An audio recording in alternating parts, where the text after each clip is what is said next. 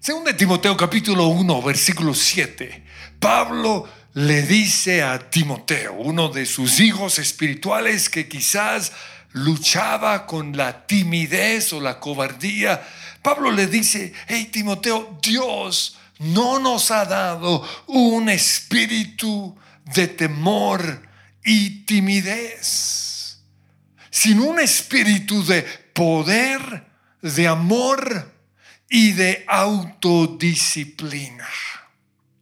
Entonces, si Dios no me ha dado un espíritu de timidez, y yo estoy experimentando timidez, es posible que esa timidez venga o de mi carne, pero también puede venir de un espíritu, de un demonio. Y esto mismo lo podemos aplicar a, los, a los otros sentimientos. Si yo tengo un sentir de tristeza o de depresión, de soledad, de angustia, de desprecio hacia ciertas personas, ese no es el Espíritu de Dios. Porque el Espíritu Santo nos ha dado un espíritu de amor, un espíritu de gozo. Y hoy, de manera específica, quiero hablar acerca del espíritu de división, de un, del demonio que causa división. Y podríamos hacer una paráfrasis de 2 Timoteo 1.7 y ponerlo de la siguiente manera. Dios no nos ha dado un espíritu de división, sino un espíritu de amor, de perdón y de unidad. Yo personalmente creo que después de la culpabilidad, la, el espíritu que más ataca a los cristianos es la división. Y yo sé que algunos ya estarán diciendo, hey, este pastor ya ve demonios en todo lado, porque esta es mi tercera prédica acerca de la influencia de los demonios sobre nosotros. Pero yo hago esta pregunta, si Jesús, siendo Dios, fue tentado por el diablo, ¿quiénes somos nosotros para no ser tentados o, influenciados por Satanás? Precisamente en el relato que hace Lucas acerca de la tentación de Jesús, él finaliza diciendo en el capítulo 4, versículo 13, cuando el diablo terminó de tentar a Jesús, lo dejó hasta la siguiente oportunidad. Esto me muestra que el diablo siguió tentando, siguió atormentando, siguió fastidiándole la vida a Jesús. Entonces Jesús tuvo que seguir haciendo guerra espiritual. Por eso él se levantaba cada mañana y se iba a un lugar desierto en donde oraba. Él tuvo que resistir a Satanás. Y si él tuvo que hacerlo, ¿por qué nosotros no? Hoy quiero que quede muy claro que tenemos un enemigo real y tenemos que cuidarnos de él. Dice 1 Pedro 5:8, estén alerta, cuídense de su gran enemigo, el diablo, porque anda al acecho como un león rugiente buscando a quien devorar. Y luego dice, manténganse firmes contra él. Ahí nos habla de hacer oración de guerra. Y además sean fuertes en su fe. Recuerden que su familia de creyentes en todo el mundo también está pasando por el mismo sufrimiento. ¿Cuál sufrimiento? El ataque del enemigo. Las pruebas, las tentaciones o la influencia del enemigo. Y el principal objetivo del espíritu de división es impedir el avance del reino de Dios en la tierra. Pero Él lo hace, en primer lugar, dividiéndonos a nosotros como personas. En segundo lugar, dividiendo nuestros matrimonios, dividiendo nuestras familias, pero también dividiendo a la iglesia y sacando de la iglesia a personas que son indispensables para el plan de Dios. Y lo hace también dividiendo a los cristianos. Así que quiero que veamos todas estas divisiones. En primer lugar, el espíritu de división nos hace personas indecisas. Santiago, Santiago habla de personas de doble ánimo, personas inestables. Santiago 1.8 dice, el hombre de doble ánimo es inconstante en todos sus caminos. Entonces el demonio de división va a tratar de hacernos a nosotros personas de doble ánimo personas indecisas, inestables o inconstantes en todo lo que hacemos. Como dijo Jesús, este pueblo me honra con sus labios, pero su corazón está lejos de mí. Una persona de doble ánimo alaba a Dios con su boca, pero su corazón está lejos de él. Son personas que dicen que son cristianas, pero lo niegan con sus obras. Por eso tenemos que renunciar a ese espíritu de los fariseos. Pero también el enemigo va a tratar de dividir nuestro corazón entre Dios y las riquezas. Amar el dinero es generalmente el punto de partida de muchos cristianos. Es donde muchos se alejan del Señor. Especialmente los hombres de Dios, personas que se han dedicado al ministerio, cuando su corazón se divide detrás de las riquezas, terminan alejándose de Dios. Por eso Jesús dijo en Mateo 6, 24, nadie puede servir a dos señores, a dos amos. No se puede servir a la vez a Dios y a las riquezas. Pero el espíritu de división va a tratar de generar esto en nosotros, un corazón dividido. Pero también otra cosa que hace ese espíritu de división en, nosotros es llevar a mi carne a gobernar sobre mi espíritu. Porque cuando mi espíritu es el, es el que gobierna, hay unidad en todo mi ser. Pero cuando el que reina en mi vida es mi carne, hay división. En Romanos 7, 18, Pablo dice, yo sé que en mí, es decir, en mi carne o en mi naturaleza pecaminosa, nada bueno habita.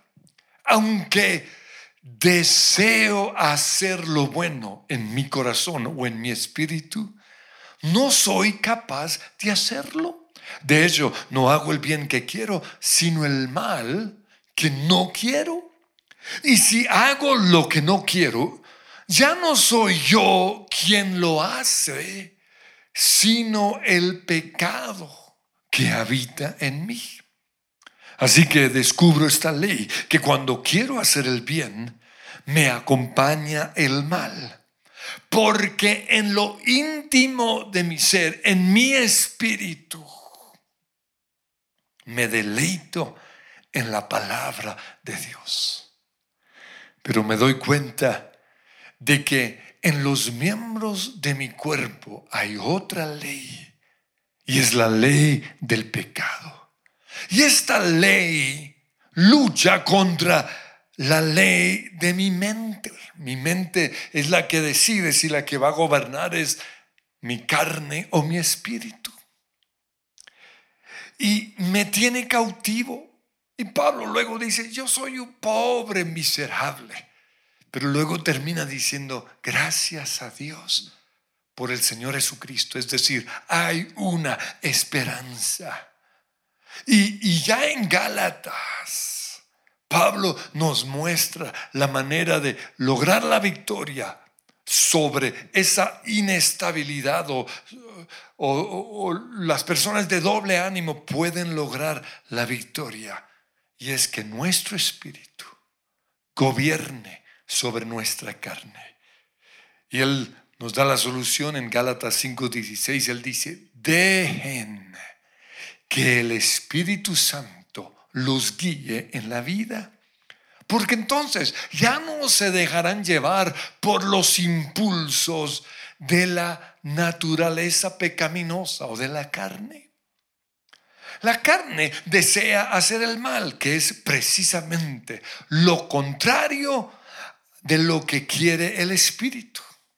Y el Espíritu nos da deseos que se oponen a lo que desea la naturaleza pecaminosa. Y luego Pablo dice que estas dos fuerzas luchan constantemente entre sí. En el interior de todo cristiano hay una lucha entre la carne y el Espíritu por gobernar. Pero Pablo dice que que la solución a esa lucha es ser guiados por el Espíritu Santo. Por eso dice, cuando el Espíritu los guía.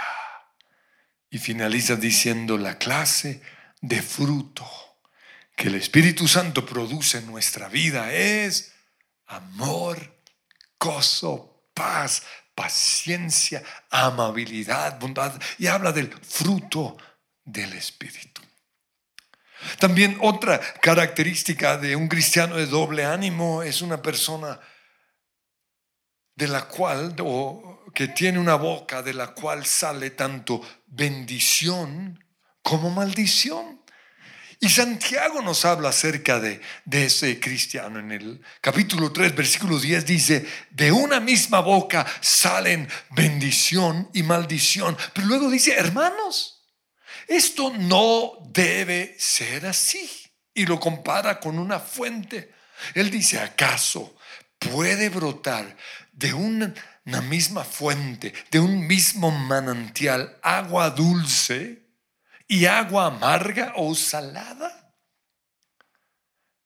Pero hay cristianos que de esa boca sale agua dulce y agua amarga. Y esto sucede cuando adoramos a Dios, pero también nos quejamos. Y Santiago dice, eso no puede ser así, ese es un cristiano de doble ánimo, es un cristiano que está dividido. Cuando Lot perdió todo lo que tenía, dice Job 1.20, se rasgó las vestiduras, se rasuró la cabeza y luego se dejó caer al suelo en actitud de adoración. En ningún instante maldijo a Dios. En ningún momento habló en contra de Dios. No se quejó. En Job 1.22 dice que a pesar de todo esto, a pesar de toda su desgracia, Job no pecó ni le echó la culpa a Dios de nada. Job no era un hombre de doble ánimo. No era una boca, de su boca no salía alabanza, pero también queja, no. Él no permitió el espíritu de división. Un cristiano de doble ánimo, con una boca de donde sale bendición, y maldición. Es una persona que habla bien de ciertas personas, pero mal de otras. Y Pablo dice, eso no puede ser así. Es un cristiano inconstante.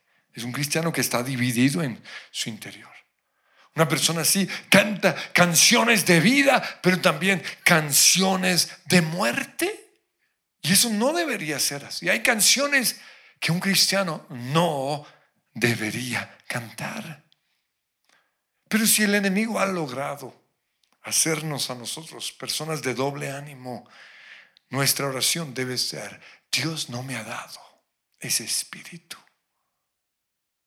de doble ánimo, de indecisión, ese espíritu de los fariseos, ese espíritu que ha dividido mi corazón entre amar a Dios y amar las riquezas. Dios no me ha dado ese espíritu, yo renuncio a ese espíritu en el nombre de Jesús, porque Dios me ha dado un espíritu que ama. Pero lo, lo segundo que usa el enemigo para dividir, o el espíritu de división, es dividir a los matrimonios de una iglesia. Cuando David llevó el arca del pacto a Jerusalén, y el arca del pacto en el Antiguo Testamento era el lugar en donde se manifestaba la presencia de Dios. Por eso David quiso llevarlo a la capital, a Jerusalén. Y la Biblia dice que él entró en esa ciudad junto con los levitas y con todo el pueblo cantando, alabando, saltando y danzando con alegría. Y en 2 de Samuel 6:16 dice, sucedió que al entrar el arca del Señor a la ciudad de David, Mical, es decir, su esposa, la hija de Saúl, se asomó a la ventana. Y cuando ella vio que el rey David estaba saltando y bailando con alegría delante del Señor, sintió por él un profundo desprecio. Y resalto esto último, porque ese sentimiento de desprecio hacia su esposo es un demonio. Y es algo que, que algunos sienten en contra de su esposo o de su esposa. Luego unos versículos más adelante, el versículo 20 dice, cuando David volvió para bendecir a su familia, Mical, la hija de Saúl, le salió al encuentro y le reprochó. Hmm, qué distinguido se ha visto hoy el rey de Israel desnudándose como un cualquiera, porque se quitó sus vestiduras de realeza y, estuvo como cualquier otro. Y dice ella, lo acusó de hacerlo en presencia de las esclavas, de sus oficiales. Pero David le respondió, hey, lo hice en presencia del Señor. Y se le salió un poco la rabia. Y le dijo que en vez de escoger a tu papá o a cualquiera de tu familia, me escogió a mí.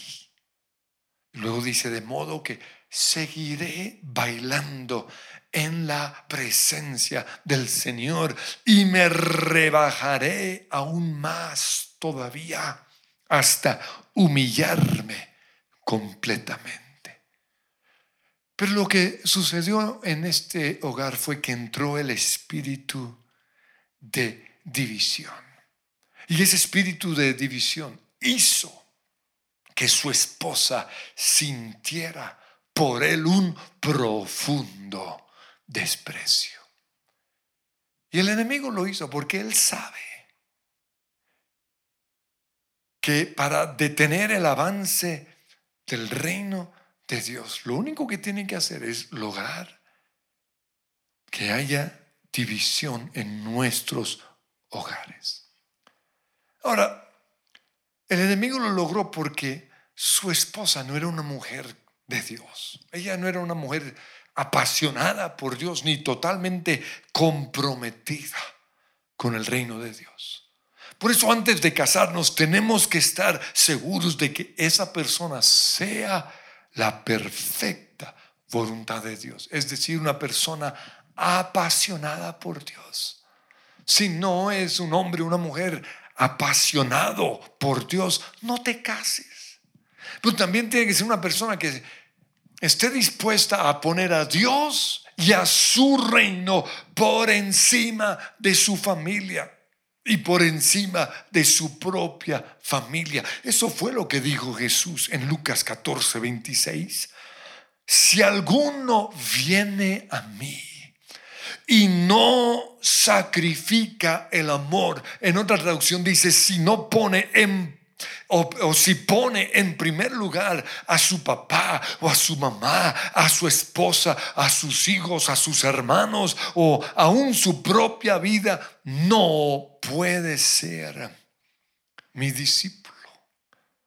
Esa persona tiene que ser alguien totalmente sometido a la voluntad de Dios. Pero además tiene que ser una persona sin inseguridades, sin temores y una persona que hace guerra espiritual, que permanentemente está renunciando a pensamientos o sentimientos que el enemigo puede estar poniendo en su mente. Pues hace muchos años hubo una iglesia en la nación que hoy podría ser de las más grandes del mundo, pero los pastores no entendieron que nuestro enemigo, el diablo, como dice Pedro, anda como león rugiente buscando a quien devorar. Y los problemas en este matrimonio se iniciaron cuando la esposa del pastor, que voy a llamar Paola, empezó a tener celos de otra mujer en la iglesia que voy a llamar María. Y esta persona, Dios la había puesto en esta iglesia y le había dado un gran ministerio, tenía una gran responsabilidad. Era parte del equipo de trabajo de los pastores de la iglesia. Pero pasaron los años y Paola no logró ganar la victoria sobre sus pensamientos y sus sentimientos. Pensamientos que el enemigo había puesto en su corazón en contra de María. Y por eso comenzó a, hacerle la guerra a su marido. Comenzó a juzgarlo. Comenzó a vigilarlo todo el tiempo, a controlarlo. comenzó la cantaleta. Pero no solo eso, sino que también empezó a hacer la vida imposible a María. Comenzó a hablar mal de ella con todo el mundo. Siempre que hablaba, hablaba mal. Y además, no solo habló mal dentro de la iglesia, sino que comenzó a esparcir el rumor el chisme por toda la nación, con otros líderes. Hasta que finalmente María no aguantó más y dejó la iglesia. Y ese era el plan de Satanás. Pero como María era una mujer de Dios, ella siguió con su vida. Ella perdonó, ella sanó su corazón y volvió a involucrarse en otra iglesia. Y Dios una vez más la restituyó y le dio el mismo ministerio o aún un ministerio más grande que el que había tenido en el pasado. Pero toda esta situación causó una crisis en el matrimonio de los pastores. Y por eso un tiempo después el pastor, quizás por la cantaleta, por los celos, o por nunca haber trabajado con asuntos de su pasado, la embarró sexualmente. Y se divorciaron. Y ese era el plan del enemigo. Y tristemente, historias como esta pasan en los matrimonios de muchos pastores y líderes en todo el mundo. Personas que no son conscientes de que el plan del enemigo es dividir las iglesias, dividiendo sus hogares. Y lo vuelvo a repetir. El plan del enemigo es dividir las iglesias, dividiendo a sus hogares. Es que tenemos un enemigo real. Y tenemos que ser conscientes de esto porque Satanás pone pensamientos y sentimientos en nuestro corazón en contra de nuestra esposa o de nuestro esposo, así como lo hizo con Mical. Sintió un gran desprecio hacia David. Y lo que nosotros tenemos que hacer con esos pensamientos o esos sentimientos es renunciar a ellos. Dios no me ha dado este espíritu, Dios no me ha dado este pensamiento, no lo voy a hacer. La buena noticia es que Dios logró restaurar ese matrimonio y hoy son una pareja muy hermosa. Pero la iglesia que Dios tenía para ellos o que Dios había planeado para ellos nunca se realizó. ¿Por qué? Porque el enemigo logró su propósito. El tercer ataque de ese espíritu de división es dividir a las familias de una iglesia.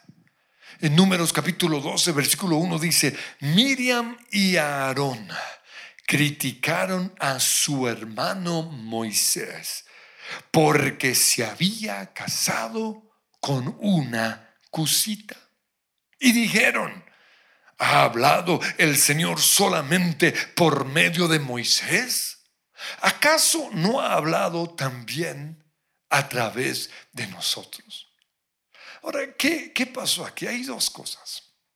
En primer lugar, lo que Miriam y Aarón están buscando es el reconocimiento de su hermano. Ellos querían que su hermano reconociera que a través de ellos Dios también hablaba. Pero lo otro que ellos querían era que el legado, el comando sobre Israel siguiera dentro de la misma familia. Pero no querían que fuera uno de, los, de hijos de Moisés. ¿Por qué? Porque él se había casado con una cusita. Su esposa no era 100% israelita. Y aquí lo que le están diciendo a Moisés es, hey, nuestros hijos son 100% israelitas y además a nosotros Dios también nos usa. Más o menos lo están como manipulando para decir, se está acercando el tiempo para que elijas a tu sucesor. Y quizás Dios sabía que esta, esta lucha por el poder en la familia iba a suceder.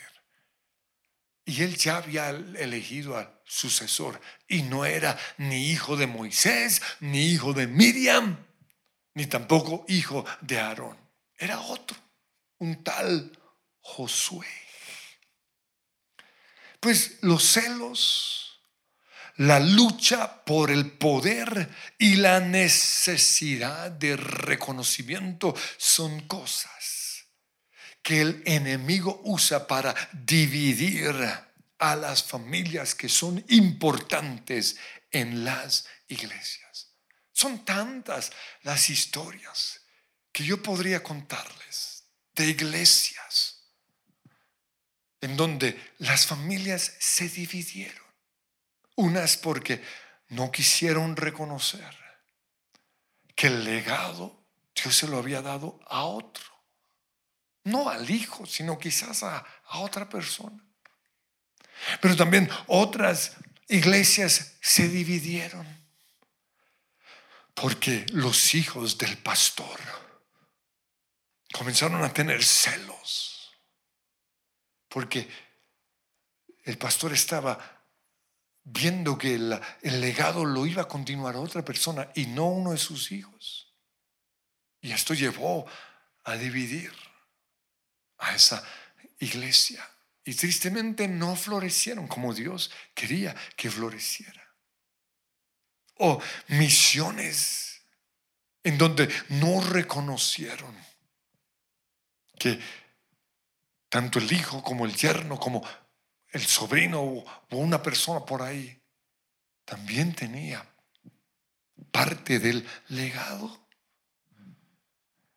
Entonces, los hijos, la suegra, la nuera, los primos, los cuñados, los padres, los hijos, los hermanos, no pueden permitir que se meta este espíritu de división. Pero en cuarto lugar, el plan de este espíritu de división es dividir los equipos de trabajo en una iglesia para sacar a gente que Dios llevó a ese lugar, gente que necesitamos. Y esto lo vemos desde el inicio de la iglesia cristiana en Lucas 22, 24. Dice que los discípulos tuvieron un altercado sobre cuál sería la persona más importante entre ellos. Imagínense. No, yo creo que yo soy el más importante. Ah, no, que yo. Para unas nenas. Estamos hablando de los discípulos. Pero luego vemos también que un día Jacobo y Juan hablaron con Jesús y le dijeron, oye, ¿será posible que en tu reino yo me haga al lado derecho tuyo y, y Juanito se haga al lado izquierdo? Y dice la Biblia en Marcos 10, 41, los otros 10 al oír la conversación se indignaron en contra de sus hermanos. El otro caso es Pablo. Cuando él recibió a Jesús, estaba emocionado y quería ser parte del equipo de líderes de la iglesia. Pero dice en Hechos 9:26 que Pablo trató de juntarse con los discípulos, pero todos tenían miedo de él. Pensaban, este es un traidor, este es un tipo peligroso. Pero ahí había uno con el corazón de un pastor, se llamaba Bernabé. Y él lo tomó, se hizo su amigo, lo formó, lo discipuló y luego ambos salieron al campo misionero. El primer viaje misionero de la iglesia lo hicieron Pablo y Bernabé. Pero cuando llegó el día para hacer el segundo viaje misionero, Bernabé quería llevar a Juan Marcos, su sobrino. Pero Pablo dijo, esa nena no lo voy a llevar. Nos dejó tirados la última vez. Y, dice la Biblia en Hechos 15:39 que se produjo entre ellos un conflicto tan serio que acabaron por separarse. Bernabé se llevó a Juan Marcos y Pablo escogió a Silas. Y esto lo menciono porque una y otra vez yo tengo que oír a personas de la iglesia hablando mal de otros. Ay, que es que Juan, que es que ese Orlando, ay, que esa Diana, que no hay que. O he tenido que oír líderes de la iglesia hablando mal de otros líderes. Ah, es que no ministran a sus ovejas, es que no son santos, es que no saben.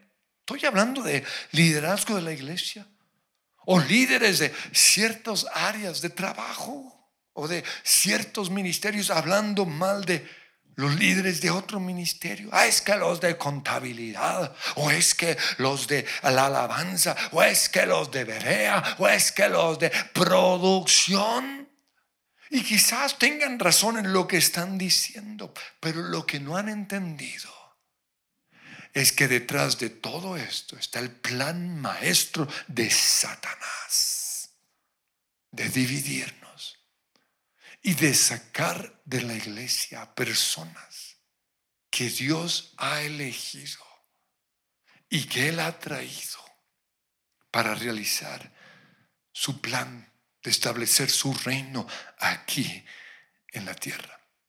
Algo muy interesante sucede cuando una persona habla mal de otra y es lo siguiente. Si alguien viene y me habla mal de alguien, yo comienzo a sentir desprecio, no solo en contra de la persona de la cual se está hablando, sino también en contra del que está hablando. Y ese es el espíritu de división. Y cuando esto sucede, yo tengo que salir de esa conversación y renunciar a todo espíritu y todo demonio de división. Y todo espíritu que ha puesto en mí una rabia y un resentimiento en contra de las dos personas. Yo les aseguro que muchos pensamientos y sentimientos que tenemos en contra de personas de la iglesia fueron puestos en nuestra mente y en nuestro corazón por el enemigo. Porque Él sabe que esas personas fueron elegidas por Dios para un, un plan grande. Entonces el enemigo pone en nosotros obsesiones en contra de ellos. El enemigo señala y engrandece sus debilidades. El enemigo nos hace sentir un gran desprecio en contra de esas personas y no solo eso, sino que crea ciertas situaciones en donde hace quedar mal a esas personas. Y esto lo sé porque en algunas situaciones que yo he visto o que yo he vivido, todo el montaje detrás de, de, lo que sucedió fue tan sobrenatural que definitivamente era un plan de las tinieblas. Finalmente, el otro propósito del enemigo es dividir a los cristianos. Por eso cuando yo tengo pensamientos o sentimientos en contra de otro pastor o en contra de otra iglesia, de manera inmediata, yo renuncio a esos pensamientos y echo fuera esos demonios. ¿Por qué? Porque Dios no nos ha dado un espíritu de división, sino un espíritu de amor y un espíritu de unidad.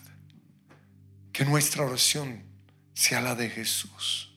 Él le dijo al Padre en Juan 15 que sean uno, así como tú y yo somos uno. Señor, yo te pido que hoy esté sacando de nuestras vidas ese espíritu de división. En primer lugar, ese espíritu que quiere dividir mi alma, separar mi o llevar a mi espíritu a estar en una lucha permanente con mi carne. Yo renuncio a ser una persona de doble ánimo. Yo renuncio a ser un fariseo porque ese no es el espíritu que Dios me ha dado. Pero también hoy renuncio a todo espíritu que ha puesto en mí un desprecio, un odio, un resentimiento en contra de mi esposo o en contra de mi esposa.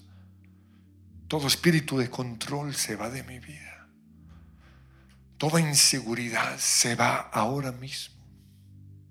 Pero también hoy renuncio a todo espíritu que me quiere llevar a pelear en contra de mi familia. Todo espíritu que quiere dividir familias dentro de la iglesia, poner el primo en contra de la prima, al cuñado en contra de la cuñada, al hijo en contra de los papás. Yo lo reprendo y lo echo fuera en el nombre de Jesús. Lo mismo que el espíritu que divide nuestros equipos de trabajo. Yo te pido, Señor, que hoy nos demos cuenta que somos una sola iglesia, una sola fe un solo amor.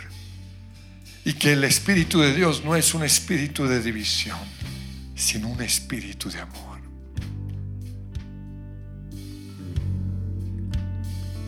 Allí en la cruz me compraste con tu sangre, me diste libertad, vergüenza tu borraste allí en la cruz. Me compraste con tu sangre. Me diste libertad. Mi vergüenza tu Señor, hoy te doy gracias porque en la cruz está nuestra salvación. Si nos visitas o nos oyes por primera vez y nunca has entregado tu vida a Jesús, quiero guiarte en esta oración. Porque el punto de partida para una vida de bendición, una vida de sanidad, de paz, es la cruz. Quiero que digas conmigo, Padre Dios, te doy gracias porque allí en la cruz Jesús entregó su vida para darme libertad. Recibo por la fe ese regalo de salvación y declaro que tú Jesús eres mi Señor y mi Salvador. Amén. Y si hiciste esa oración, te felicito, pero eh, queremos hablar contigo. Aquí están los teléfonos del call center en donde hay pastores que están preparados para oírte, para orar por ti, pero también para ayudarte en el inicio de tu camino con Dios. Ahora sé que tu misericordia misericordia siempre, siempre me levantará. Y ahora sé tu